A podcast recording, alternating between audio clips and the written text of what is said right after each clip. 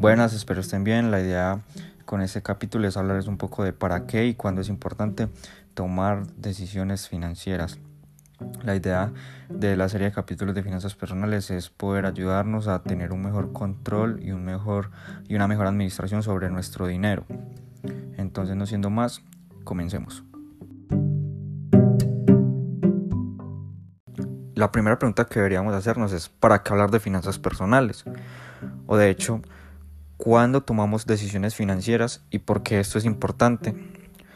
La verdad es que todos los días estamos tomando decisiones financieras, no importa la profesión o a qué nos dediquemos. Nadie a la final puede escapar de administrar sus propias finanzas. Y de hecho, todos los días estamos tomando decisiones alrededor de consumo, ahorro, endeudamiento, inversión o administración de riesgos. Piénsalo de esta manera. Cuando estás decidiendo qué pedir para almorzar eh, o cenar en casa o pedir un domicilio, ahí estás tomando una decisión de consumo. Si estás dejando de adquirir algunos bienes o de comprarte ropa porque quieres eh, irte a vacacionar dentro de unos seis meses, ahí estás tomando una decisión de ahorro. O por ejemplo, si estás pensando en hacer un posgrado o en comprar un carro eh, y estás viendo opciones de crédito, ahí estás tomando una decisión eh, financiera a base de endeudamiento. O de hecho, cuando utilizas tu tarjeta de crédito para hacer compras online, ahí estás tomando una decisión de endeudamiento. O por ejemplo, si estás pensando en tu retiro, en tu pensión en unos 10, 15, 20 años y quieres eh, poner una parte de tu dinero a que genere renta y se vuelva a través del tiempo eh, más rentable y, con, y genere intereses, ahí estás tomando una decisión pensando en inversión. Y de hecho todos los días estamos expuestos a un montón de riesgos eh, de los cuales eh, vale la pena proteger nuestro dinero.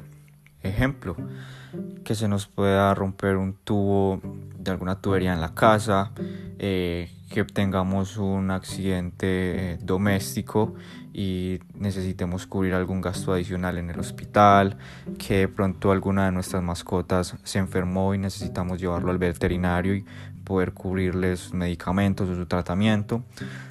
Son de esos algunos casos en los cuales también queremos eh, proteger nuestro dinero y tener una mejor administración y planeación de estos riesgos que eventualmente se nos podrían presentar. La intención con esta serie de podcasts sobre finanzas personales es que en todo momento esa serie de decisiones financieras pueden tomarse de una mejor manera. E incluso eh, cosas que aparentemente no tienen nada que ver con finanzas esconden decisiones financieras que son importantes. Por ejemplo, el cuidado que tienes con tus mascotas, la planeación de un viaje a futuro, eh, el plan de retiro para tu vejez, hasta el lugar de trabajo donde, donde actualmente laboras, el salario que negocias cuando encuentras un nuevo trabajo. Todas estas eh, decisiones eh, internamente esconden eh, enfoques financieros que es necesario aprender y entender para la final tomar mejores decisiones.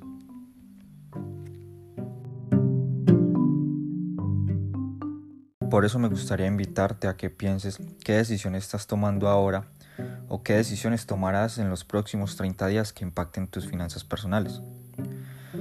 Piénsalo y si quieres compártelo con tus amigos, con tu familia, con tu novio, con tu novia y hazle un seguimiento.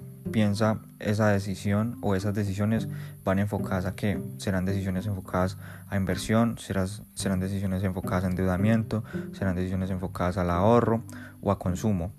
Y así se va a hacer más fácil para ti hacer un plan o ver estrategias que te ayuden a administrar mejor esas decisiones que vas a tomar.